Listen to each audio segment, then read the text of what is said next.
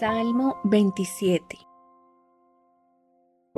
El Señor es mi luz y mi salvación, entonces ¿por qué habría de temer? El Señor es mi fortaleza y me protege del peligro, entonces ¿por qué habría de temblar? Cuando los malvados vengan a devorarme, cuando mis enemigos y adversarios me ataquen, tropezarán y caerán aunque un ejército poderoso me rodee, mi corazón no temerá. Aunque me ataquen, permaneceré confiado. Lo único que le pido al Señor, lo que más anhelo, es vivir en la casa del Señor todos los días de mi vida, deleitándome en la perfección del Señor y meditando dentro de su templo, pues Él me ocultará allí cuando vengan dificultades, me esconderá en su santuario me pondrá en una roca alta donde nadie me alcanzará. Entonces mantendré mi cabeza en alto, por encima de los enemigos que me rodean.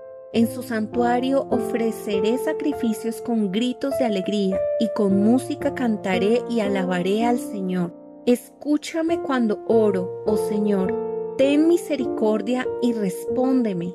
Mi corazón te ha oído decir, ven y conversa conmigo y mi corazón responde, aquí vengo, Señor, no me des la espalda, no rechaces a tu siervo con enojo, tú siempre has sido mi ayudador, no me dejes ahora, no me abandones, oh Dios de mi salvación.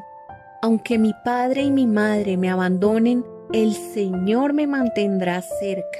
Enséñame cómo vivir, oh Señor. Guíame por el camino correcto, porque mis enemigos me esperan. No permitas que caigan sus manos, pues me acusan de cosas que nunca hice. Cada vez que respiran me amenazan con violencia. Sin embargo, yo confío en que veré la bondad del Señor mientras estoy aquí en la tierra de los vivientes. Espera con paciencia al Señor, sé valiente y esforzado. Sí, espera al Señor con paciencia.